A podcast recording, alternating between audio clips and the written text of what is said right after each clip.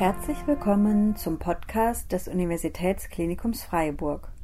Heute im Gespräch mit Karl-Heinz Gegin, Leiter der Stabsstelle Bau- und Entwicklungsplanung am Universitätsklinikum Freiburg. Also, Herr Gegin, derzeit ist der Bereich vor dem Neurozentrum wegen Bauarbeiten an der neuen Kinder- und Jugendklinik gesperrt. Was wird da eigentlich äh, dort genau gemacht und wie ist der aktuelle Stand des Neubaus? Was sind die nächsten Schritte?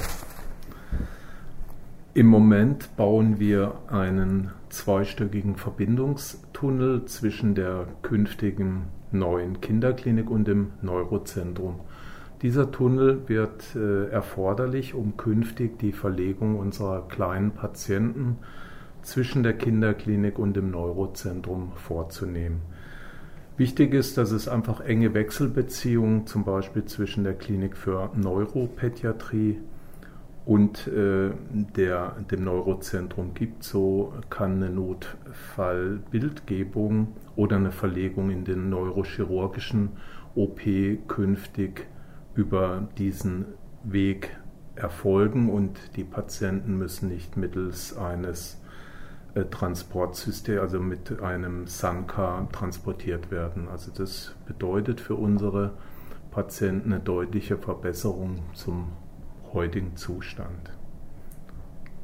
Das für des Weiteren in, ist so, dass wir künftig äh, auch die Medienversorgung oder die Warentransportversorgung zur neuen Kinderklinik über diesen Tunnel regeln werden. Im Moment wird das Essen noch mittels Lkw in die alte Kinderklinik transportiert. Das können wir künftig wie in den anderen Kliniken im Zentralklinikum auch über die AWT versorgen.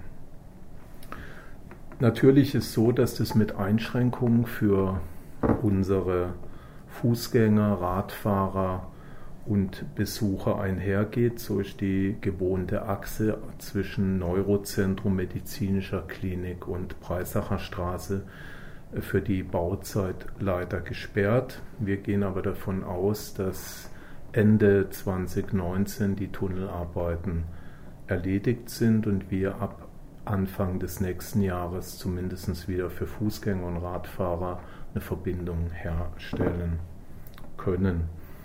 Nach Abschluss dieser Arbeiten und mit Inbetriebnahme auch der neuen Kinderklinik werden wir wieder einen repräsentativen Vorplatz haben zwischen Neurozentrum und künftigem Haupteingang der Kinderklinik. Der Brunnen wird wieder in einer modernisierten Form hergestellt und die Kunst wieder aufgestellt.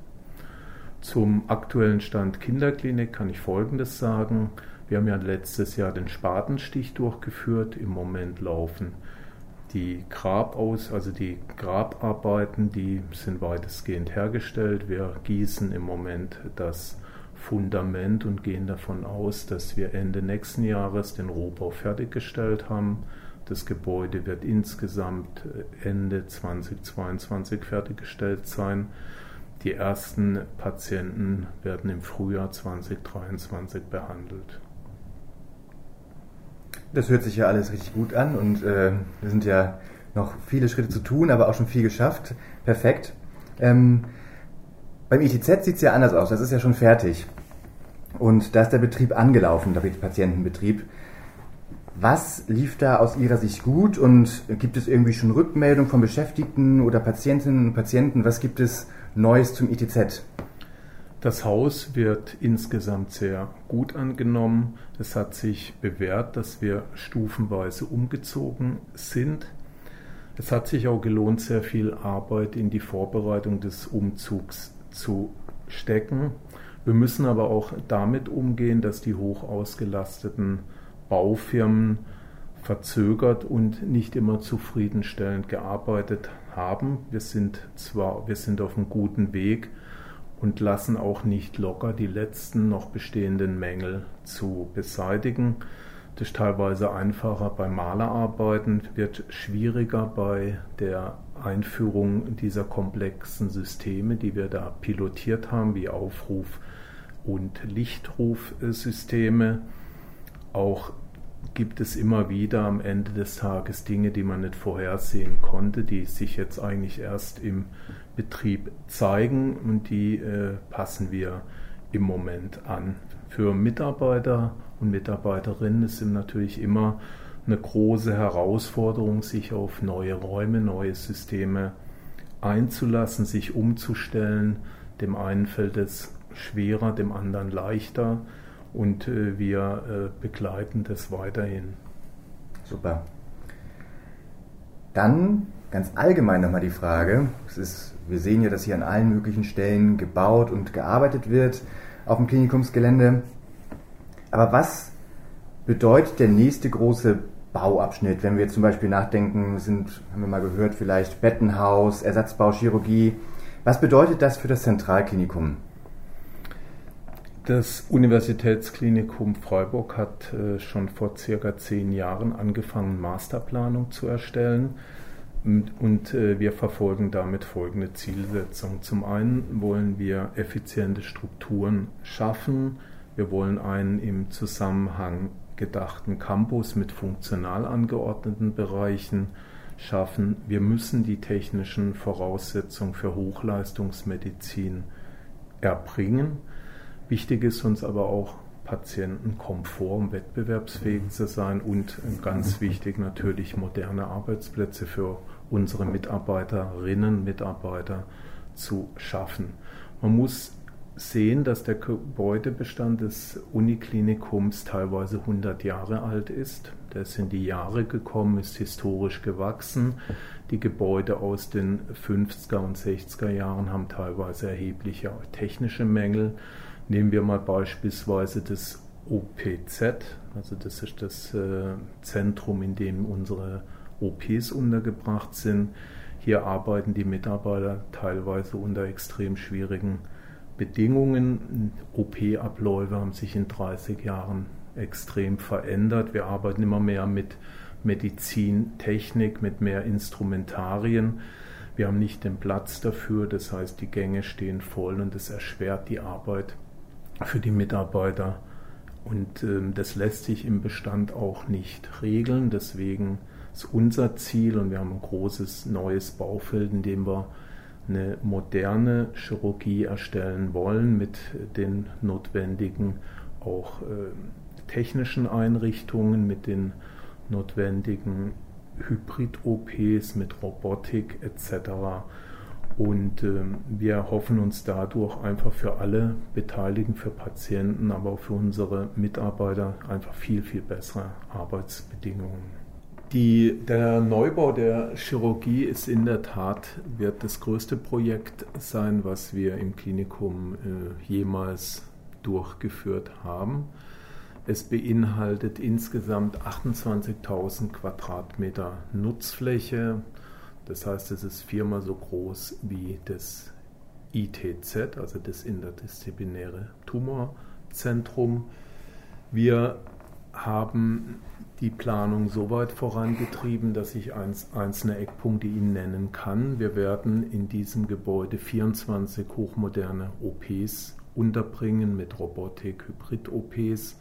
Wir werden einen zentralen Sterilisationsbereich fürs Gesamtklinikum aufbauen. Weiterhin sind äh, 72 Intensiv- und IMC-Betten geplant und ca. 270 Normal Care-Betten. Es werden neben radiologischen Einrichtungen auch alle Ambulanzen der Chirurgie dort untergebracht das Volumen, wir rechnen mit einem Baukostenvolumen von über 400 Millionen Euro. Das heißt, es äh, wird große Kraftanstrengungen benötigen, das Geld beim Land frei zu bekommen.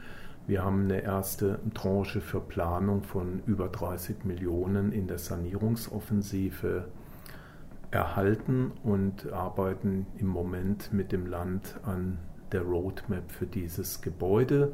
Wir gehen aktuell davon aus, dass wir ab 2023 mit dem Bau beginnen können. Das Bettenhaus, auf was Sie mich jetzt gerade noch angesprochen haben, das interimistische Bettenhaus soll äh, helfen, den Lorenzring freizuräumen, um den dann auch herzurichten. Das ist sozusagen die Notwendigkeit, aber auch schon in diesem Bettenhaus werden wir 114 Betten erstellen in günstigen Strukturen, sodass auch, ich gehe mal in zwei Jahren, wird das Bettenhaus stehen, sodass wir auch da schon mal erheblich bessere Bedingungen haben wie heute. Super. Eine Herausforderung gibt es hier auf dem Gelände, sind die Parkplätze. Ich glaube, das ist nicht das einzige Klinikum, das damit äh, zu tun hat. Ähm, allerdings haben wir gehört, es soll ein Parkhaus geben. Und äh, vor allem Patientinnen und Patienten freuen sich auch auf die Eröffnung dieses Parkhauses. Wann ist es denn endlich soweit? Kann, wann kann man damit rechnen? Und gibt es noch weitere Pläne zur Verbesserung der Parkraumsituation im Klinikum? Mhm. Also der erste Schritt wird ein Parkhaus an der Breisacher Straße sein, in dem wir ca. 300 Parkplätze schaffen werden. Das machen aber nicht wir, sondern die Parkraumbewirtschaftungs GmbH des Landes. Wir haben eine entsprechende Anforderung definiert und äh, nach dem jetzigen Stand der Dinge wird Anfang 2021 das Parkhaus in Betrieb gehen an der Stelle. Wir planen im Bereich äh, der Klinik für Tumorbiologie ein bestehendes Parkdeck aufzugeben und ein viel größeres mit ca. 650 Parkplätzen zu erstellen, sodass wir dann in dem Bereich Südwest knapp 1000 Parkplätze für unsere Patienten und Besucher zur Verfügung stellen können. Das, ich hoffe, dass das fast zeitgleich erfolgen wird. Wir sind dann engen Verhandlungen mit der PBW. Auf der anderen Seite erfordert natürlich auch der Neubau der Chirurgie zeitgleich in dem Bereich ebenfalls ein Parkhaus da verhandeln wir im Moment mit der Stadt, wo wir das erstellen können. Und ähm, da kann man jetzt zum jetzigen Zeitpunkt äh, nur sagen, wir werden eins erstellen müssen, aber äh, Zeitabläufe kann ich Ihnen da noch nicht nennen. Okay, super. Hört sich aber auf jeden Fall schon mal gut an. Ähm, eine letzte Frage noch. Welche anderen Baumaßnahmen laufen denn zurzeit? Können Sie uns da nochmal updaten? Ja, also wir haben natürlich eine Vielzahl von Baumaßnahmen, die auch im Zusammenhang mit der Baufeldfreimachung für die Chirurgie stehen. Es bedarf großer Anstrengungen, Funktionen, die jetzt noch in der Robert Koch Klinik untergebracht sind oder im Haus Langerhans im Klinikum zu verteilen. Das äh, sind viele kleine Maßnahmen. Darüber hinaus gibt es äh, natürlich äh, viele Maßnahmen, die sich um die Infrastruktur kümmern. Also ich sage jetzt mal nur die automatische Warentransportanlage mit einer Länge von 8,5 Kilometern muss natürlich auch immer wieder ertüchtigt werden, ist teilweise aus den 60er, 70er Jahren. Wir sanieren das Bistro, um das auch kundenfreundlicher zu machen, geben da Geld aus. Wir bauen eine Laborstraße ein, die auch den Mitarbeitern das Handling erleichtern soll. Wir haben vor, Personalwohnungen zu erstellen im Bereich Klein-Eschholz und in einem späteren Abschnitt auch im Bereich Dietenbach. Das stand ja auch in der Presse. Das werden jeweils ca. 600 Wohneinheiten sein, mit dem Ziel eben auch einen Gesundheitscampus zu schaffen, die Ausbildungszahlen nach oben zu führen, um die Mitarbeiter, die wir in den neuen Gebäuden dann auch wirklich benötigen, auch auszubilden zu diesem Zeitraum. Das sind so die Intentionen, die mit Maßnahmen einhergehen. Es ist immer so, dass im Gebäudebestand, in dem alten Gebäudebestand immer wieder Maßnahmen durchgeführt werden. Ich nenne jetzt mal auch Maßnahmen, die jetzt hier nicht im Zentralklinikum nur erfolgen, zum Beispiel in der Virologie oder in der Mikrobiologie haben wir Laborgebäude aus den 50er Jahren. Dann nehmen wir auch immer wieder Geld in die Hand, um da die Arbeitsbedingungen zu verbessern. Eine größere Maßnahme ist ein Anbau an der Psychiatrie, indem wir einfach auch Komfort, Komfort für Patienten schaffen wollen. Auch dort ist es so, dass Patienten lange Liegezeiten haben und ohne Nasszellen in Zimmern teilweise wochenlang verbringen. Das wollen wir an der Stelle auch verbessern. Also das sind mal einige, es gibt noch eine Vielzahl anderer Maßnahmen, das sind mal die, die ich jetzt einfach mal, die mir so spontan einfallen. Ja. Super. Vielen Dank, Herr Gegin. Dann kann man ja eigentlich nur sagen, wir freuen uns auf die Zukunft und auf die Fertigstellung der ganzen Projekte. Vielen Dank für diesen Podcast. Gerne.